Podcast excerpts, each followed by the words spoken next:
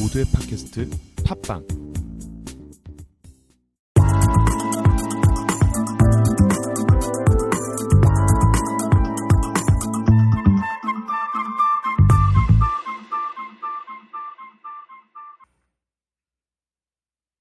K の韓流コスメ始めます。はじめまして、K です。僕のポッドキャストを聞いただ聞いていただいて誠にありがとうございます。 今まではブログを通じていろんな情報を伝えてきましたが、これからはこの番組と並行していきたいと思っています。もちろんブログも一緒にやっていきますので、そちらもよろしくお願いします。この番組を始めて、始めたきっかけは、この前、日本のある番組を見てからですね。その番組はある女優さんが韓国を旅する話でしたが、そこで出てきた情報自体が他の韓国旅行番組とあまりにも変わりがなかったんで、それを見て韓国人の目線で見る韓国の情報をちゃんと伝えていきたいと思ったからですね。そこでメイキャップアーティストをやってるんで、そういうコスメの情報も、までも幅広く伝えられるのではないかと思ったわけです。でそこで、あの僕はあの住むオフィ、ザ・ヒストリー・オブ・フーというブランドとの事務所と契約をしてて、ブログを通じてそれらの販売も知ってるわけですね。なので、ブログはそういう住むオフィ、豆腐のの情報が多くなってますが、この番組は韓国の最新情報からメイクトレンドやコスメ中心の情報を伝えていきますので、これからもよろしくお願いします。だとしても、こうして番組を作るのは初めてなんで、やっぱり減ったっていうところも多いですし、また足りないところが多いと思いますね。それらは少しは可愛く見守っていただければ嬉しいと思います。また、僕のブログ、経緯の説明書もよろしくお願いします。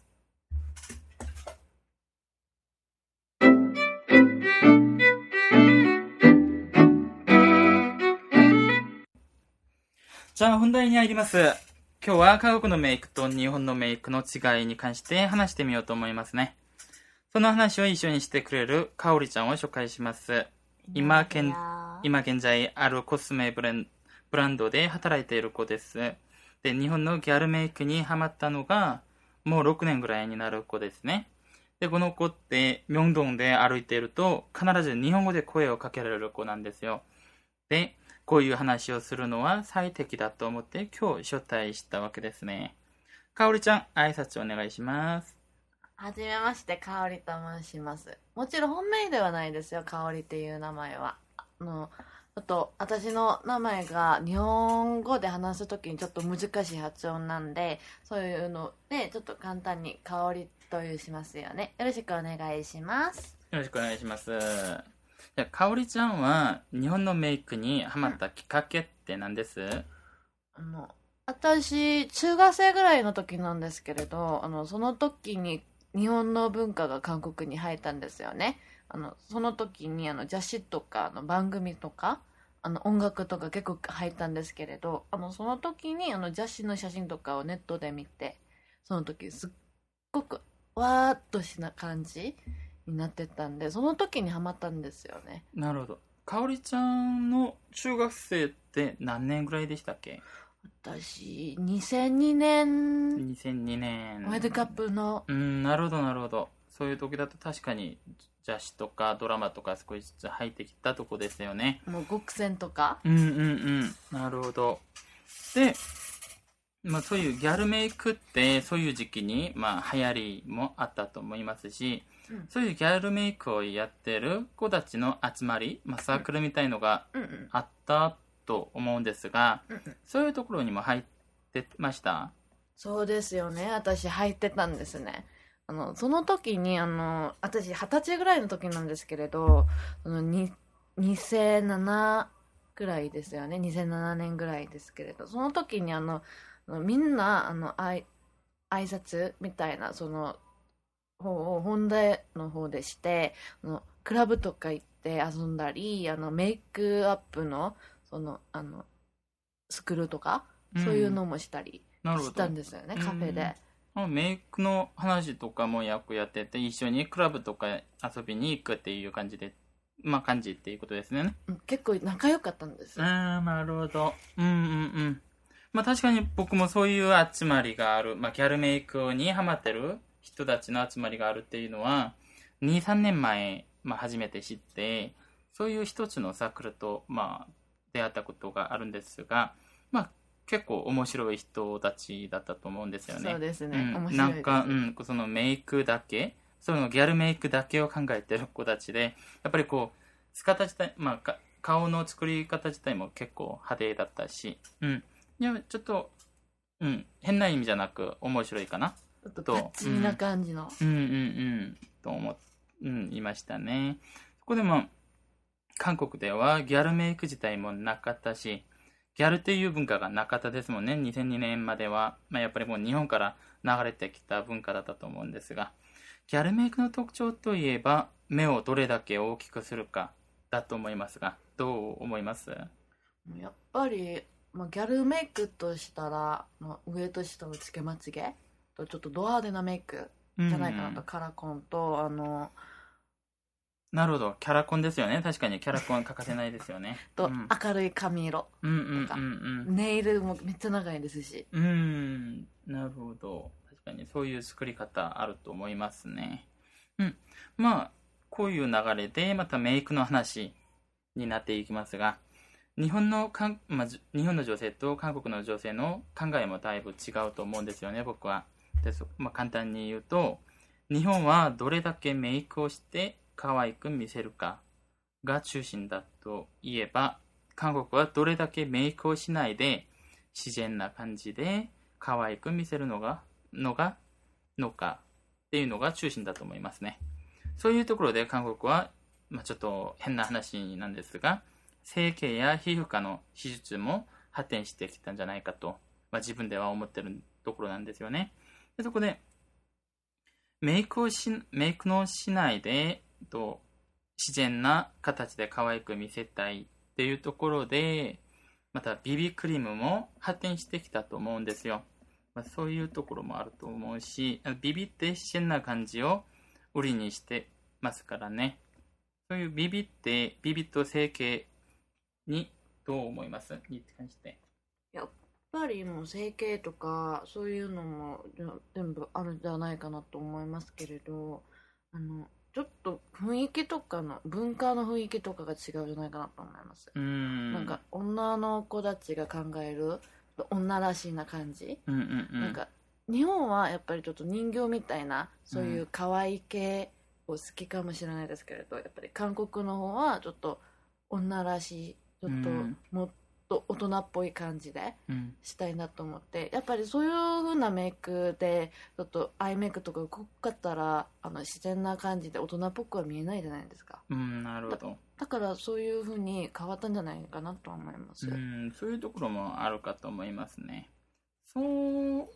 言うと、やっぱりビビ、まあ、ちょっとビビの話なんですけど、うんうんビビって最近は日本でも結構一般的になってますが、まあ、コンビニとかでも売ってるのを見たことありますし、それも韓国のロードショップブランドで、やっぱり BB を流行りに、まあ、させたっていう感じだと思うんですよね。まあ、そのロードショップのブランドの影響が結構大きかったと思うんです。で、日本で BB が流行るまで、前までは、まあ、ファウンデーションが普通だったと思うし、でも、韓国ではファウンデーションが売れていたかを考えると、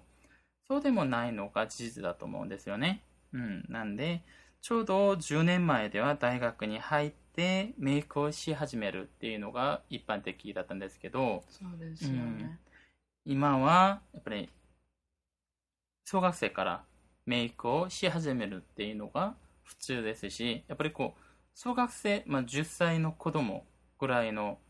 まあ、10歳の子でも、まあ、化粧品を今は買いやすくなってるっていうのがあるんですよね。これもビビクリームって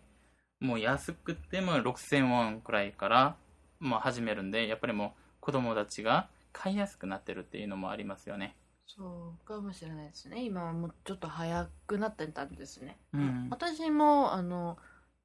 中学生ぐらいからその時にミシャとか始めたんじゃないですか、うん。こう私高校生ぐらいの時から。確かに。うんうん。もうその時からメイクやってたんですけれどあのその時には BB クリームとかは全然なかったのであのその時はあの下地からコントロールができる下地塗ってからその上でパウダーとかをちょっとつける。そそのぐらいのメイクでしたですようね、ん、確かに。まあ、今でも、今、さ最近メイクはどんな感じでやってますって聞くと、あ、メイク下地と、なんかプライマーと、パウダーだけですっていう人が結構多いんですよ。まあ、思ったより多くて、ちょっと驚くところもあるんですけど、それがあのちょっと自然な感じに見えるからじゃないかなと思います。赤みとかもなくて、うんうんうん。まあ、自然で可愛い感じっていうことですかね。まあそうなると、やっぱりもうビビの話、まあちょっとビビの話まだなんですけど、ビビって、もともとは、あの、やけど患者、患者さんのために作り出したものなんですよ。あのドイツで初めて、まあ、作り出したんですけど、ドイツのある皮膚科の医者さんが、お医者さんが、やっぱりこう、やけどの患者さんが、もう日焼け止めも、とかも塗れないから、それをカバー、まあ、しながら、日焼け止めの効果もあるものを、まあ、作ろうと思って作り出したのが BB クリームなんですよね。まあ、それがなぜか今になっては、普通にファウンデーションとあまり変わりがなくなってるっていうところが、やっぱり韓国からの、まあ、韓国が初めていうことですよね。なんで今、うん、外国のブランドも全部 BB クリーム出してるんですけど、それの始まりがやっぱり韓国っていうことで、韓国からこう流行り出して、日本もそうですし、今中国までも、もうそうですね BB クリーム、うん、BB クリーム誰でも使うし、誰でも、まあ、探してる製品になってるわけですよね。まあ、それを考えると、まあ、韓国ってすごいなと思うんですけどね、そういうところは。コスメの一致、うん。確かにすごいなと思いアます、ジアの一致ですよねそうですよね、今になっては。うん。まあ、ちょっと、何年前からは、やっぱりこう、日本が、まあ、どこでも日本の化粧品が最高っていう感じだったんですけど、最近は、うんうんうん。最近はやっぱりこう、韓国の化粧品が強くなってるっていうのもありますね。まあ、また、あの、メイクの話なんですけど、韓国の女性はアイライナーを欠かせない、うん、感じになってるんですよね、今になっては。でもメイクをする人としてはすごく嬉しいことなんですけど、もう少し頑張ってマスカラまでやってくれるとすごくいいと思うんですけどマね。スカラうんめんどくさいんですよね、やっぱりちょっと、うんうんまあ、めんどくさいと思う人が多いらしく、やっぱりアイライナーを描いてもマスカラは、まあ、やってない人がまだままだ多いっていうのも現実です。あのそういうのあるんじゃないですか、ままアイラインをかければあの目がもっと大きく見える感じもっと長く見える感じじゃないですかなるほど。確かに、まあ、アイライナーをかけ、まあ、かけると、まあ、それだけで目は大きく見えますが、でも、ディテールさなんですよね。まあ、細かく見見ると、マスカラがやってないと、なんか、目に力が入ってない感じっていうのもありますしすねうん。なんで、僕としては、アイライナーを描くなら、まあ、マスカラも一緒に描いてほしいし、で、また、まあ、アイライナーを諦めてもマスカラはやってほしいっていうのは、まあ、僕の、まあ、ちょっとメイクアップをやってる人としての、まあ、希望っていうことになりますね。もう意外にアイライナーじゃなくてマスカラだけ塗ったら目がもっと大きく見えますから、うん、まあそれは普通ですからね。でも、それを知らない人も結構多いらしいんで、まあ、でも、知ってるとしても、それ、まあ、マスカラで、やっぱり下についたり、ちょっともうクマになったりっていうのがありますんそうで、ですよね。うん、それでやっぱりちょっと、まあ、ししたくないっていう人が多いと思います。やっぱり私もそういうのちょっと面倒くさいんですから、うん、うん、まあ、それは、やっぱりもう僕も多分女性だったら、僕も女だったら、やれなうん。やらないですよね、そう感じたかもしれないんですけど、でも、見る人側、まあ見る側としては、やっぱりこう、マスカラは必需かな。大きく見えます、まあでも、日本の女性でマスカラをやってない人ってあまり見たことないんで、やっぱりそれは韓国の、まあ、文化っていう感じですかね、今になっては。まあ、ここ最近はちょっとだんだん変わっていくと、まあ変わっていってるとは思いますが、うん、そういうのを考えると、少しまだ足りないところもあると思うんですよね、メイクの方では。うん。で、どうです？そういう今、コスメブランドで働いてるはい人として、はいはいそういうメイクってちょっと違うところが結構多いと思うんですが、韓国の、に韓国と日本の女性で。ちょっと反対っていうかちょっと全然違うものも結構ありますよね。うーん。もう例えばどんな感じが？一番にその皮膚の表現とか？うん。皮膚の表現があの日本の人たちは結構マットな感じでうんカバーもちゃんとしてあの、うん。マットな感じでふわふわな感じを好きなんですけれど確かに。韓国の人たちはそんなにカバーしなくても自然な感じで、あの水分がたっぷりある皮膚の表現っていうか、もっとうるうるな感が結構ある、パル感が絶対必要な感じなんです、確かに韓国の女性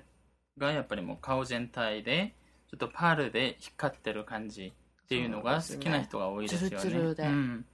そういうのが結構1年2年前まではすごくまあ流行ってたし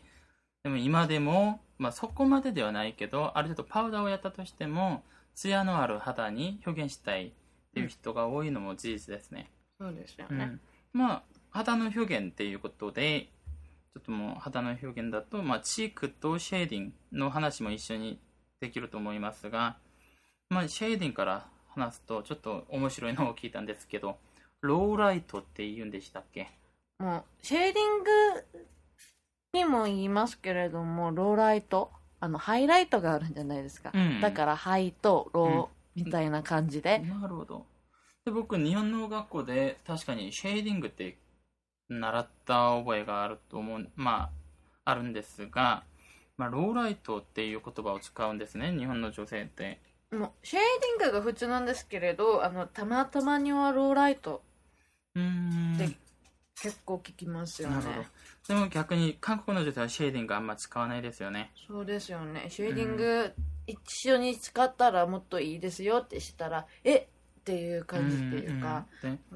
僕も一般人にあのプロフィールとかでメイクをする場合やっぱりシェーディングってもうしようとすればこれって何です？とか聞く人も結構多いし逆にやっぱりこうそれが何かを知ってるからちょっと強くしてください。なんかあ顔を小さく見見えるようにしてくださいっていう人も結構多いですね。でもこれいハイライトとシェーディング一緒に使った方がいいんじゃないですか？うん。まあ、一緒に使うともっとやっぱりは顔自体顔自体が立体的に見えるうんメリットがあるんで、まあ、使うとしたら一緒に使うってもいいしでもこのシェーディング自体がちょっと間違っちゃうと結構下手にあの顎とかが結構濃い色顎とかだけが濃い色になっちゃって私なんか塗ってますよって感じとか、うん、うんなんかここをちょっと削ってますよ的な 色で。こんな感じになります。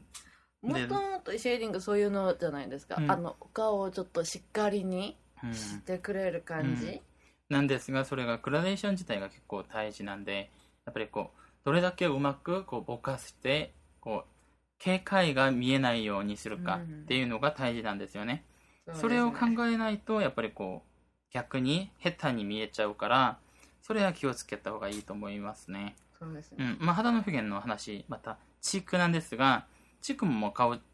全体から結構大きいところなんですけど日本はやっぱりあまりパルカンが入ってないものを好きっていうことですよね日本の女性は。そうですよね。色もやっぱりピンク。うんうんうんまあ韓国はコラル系が人気ですしコラルと、まあ、オレンジ系も結構売れたり、まあ、もちろんピンクは普通に売れてると思いますがやっぱりもうちょっと幅広くでもそこでパルカンが入ってるのが好きな人が多いっていうことですよね、うん。っていうか最近はあの日本のの人たちも結構オレンジ系うん探してるんですけれど、あうん。のその時に結構暗い系の色、うんうんうん。いシェーディングみたいに一緒に使える感じのカラーをよく使えもう探してるんですしうん。あのピンク系はやっぱりすっごくしっかりピンクっていうか真ピンクな感じあるじゃないですか、うんうんうんそれを結構赤く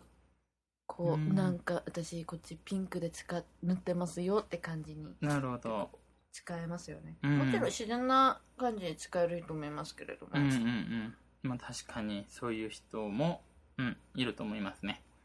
でこうなるとまた色物に入りますかね話は。シャドウとリップうん。の話をしてみましょはい、ううん。ってなると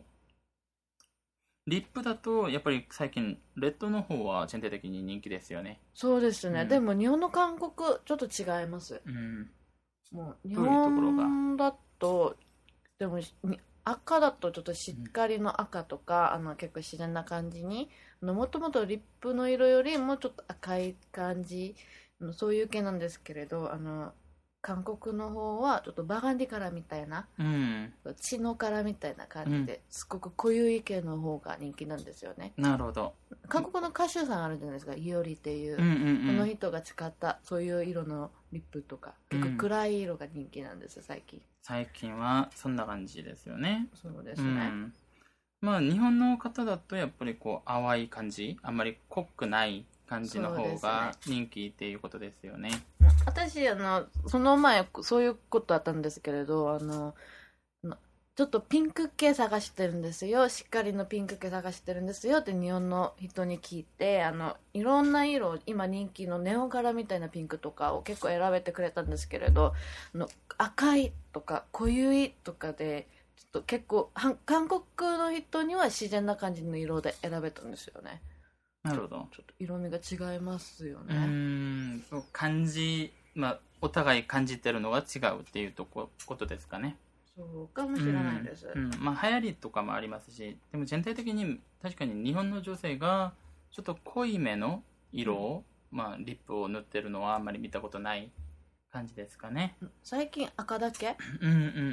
うん。まあでも赤はいつになってもやっぱりもう流行りというか定番ですからねリップとしては。赤はクレシックですから、うんうん、確かに。で、まあ、シャドウのことですね。あの韓国だとシャドウっていろんな色を使うっていうよりパレットとかを選んでも一つの色が気に入ってるから、まあ、そのパレットを買ったりその色だけを使ったりっていう人が結構多いんですけど日本はそうじゃないですよね。日本はやっぱり23色ぐらいでグラデーションをする人は結構多いです、なんでパレット自体も、まあ、買いやすい土地としてはそこでうん。またこの単品としても単品も何色か買ってそれを一緒に使うっていう人がやっぱり多いっていうことですかね。うん。やっぱりあの、韓国の方はちょっとあのピーチ系の色サイモンピンクみたいな、そういう薄い系の方が人気なんですけれど、うん日本はしっかりのブブラウン系うん。うん茶色が少し濃ゆい感じの方が人気なんですし、あのやっぱりそういうグラデーションをするような感じで雑誌とかに結構載ってる色を結構探しますよね。うん。そういうやっぱり文化の違いですかね。こういろんな色を使ってこの深みのある目を、目元を作るのが日本って言えば、韓国はあの単色でこう自然な感じにしてアイライナーをしっかりするっていう感じの方が普通。うん。っていうことですかね。でも両方ともあのそういうのはあります。なんか芸能人が使ってる色。とか、雑誌のモデルさんが使ってる色。うん。とかそういうの結構探しますようんうね、ん。まあそれは まあそれはいつでもそうですよね、でもまあ、人気って言えば誰でも欲しがることになるし、うん。見るとえそうこれがこれって感じになるじゃないですか。見た目全然違いますから、まあうんうんうんうんうん。あーななんか皮膚の話でちょっと一つ抜いたかな？ちょっと抜けちゃったかなと思うんですけど。はい。あの肌の色ですよね。色にぴったり合うファウンデーションを選ぶのが日本って言えば、韓国はそうじゃないっていうことですよね。1トンぐらい明るい系、うん。ちょっと顔色を明るくしたいなと思う感じなんですよねなるほど。まあそういうところは確かに違いますね。確かに僕もぴったり合う色を探してあげると、あ、この色よりは少し明るめの方がいいとか、顔色を見て、いや、絶対この色は使わないんだろうと思って、いや、この色ですか。その下の色をこう進めると、いや、一番明るい方を使ってますとかうん。いう人が結構多かったんで、やっぱり韓国人はちょっと明るめの色を好んで、日本人はやっぱりもうぴったり合う色を探してあげるとそれを選ぶ人が結構多いんでそれは確かに違うところだと思いますね。あのそういうのもありますよね。あのすっぴんで来てあのファウンデーションの色選べてくださいって日本のお客様に聞いたら、あのこの色がいいじゃないかなと思いますよって話して、うん。もう選んでくれてもう自分のバッグに出たのはもっと暗い色とかうん。私が選べた色よりもっと暗い色とかそういうのもありますし、うん。あの韓国の人たちは一般的に逆？うん。のこの色くださいって知ってあのこっちちょっと明るいんじゃないですかって知ったらあのそしたらどういう色が合いますかって話しますよね結構、だうん。そういう時にあのこの色がいいんじゃないかなと思いますよってするとえ私こういう色全然使えないですからもっと明るい色でお願いしますとかうん。もうこっちよりもうちょっと明るい方ないですか？もっと明るい色ないですか？そういうなるほど。結構明るい方を探すのが韓国韓国の女性っていう感じですかね、まあでも確かにうんそれはあると思います。でそういうとこで見るとやっぱりもう、韓国の女性はこう自然な感じの中で肌の色を明るくしていく。そこであの肌全体をちょっと肌全体自体をツヤのあるうん、ツヤのある感じで作りたい人が多いっていう感じですかね。で日本は自分の肌色にぴったり合うものを使って全体的にあのマットな感じを作るのが日本の女性のメイクの特徴としても分けられるかなと思いますね。そうですよでもまあスキンケアの話に入っちゃうとまた全然違うと思いますが、逆。うん、全然逆なんですね。逆ですよね。韓国の女性はやっぱりもう使うのは使うものは結構多いし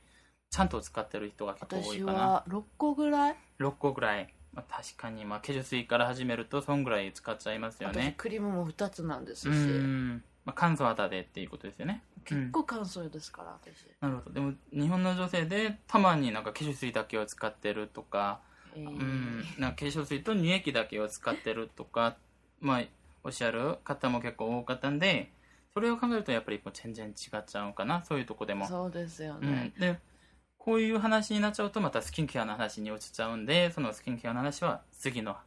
回に、うん、話してみようと思いますね。そうじゃあですね、うん、今日は、まあ、この韓国と日本のメイクの違い。に関してちょっと話してみました。でこれからは僕のブログと並行でやっていきますんでもし気になることやこういう情報が知りたいっていう方々はブログの方でコメントとかでもしもしくは僕の E メールの方でなんか気になることをこう送ってくださると、まあ、こういうこの番組自体は毎週新しくやっていきますのでメール住所は何ですか？メールってブログで書いてるんで 今今言っても、うん、なんか聞き取りにくいと思うんでブログでそうでねうん、ブログで確認お願いします。僕のブログ K の K の説明書も一緒によろしくお願いします。アメブロです。アメブロの K の説明書よろしくお願いします。今日はちょっと長くなっちゃいましたけど僕の、まあ、予想より、ね、聞いていただいて本当にありがとうございましたありがとうございます감사합니다 감사합니다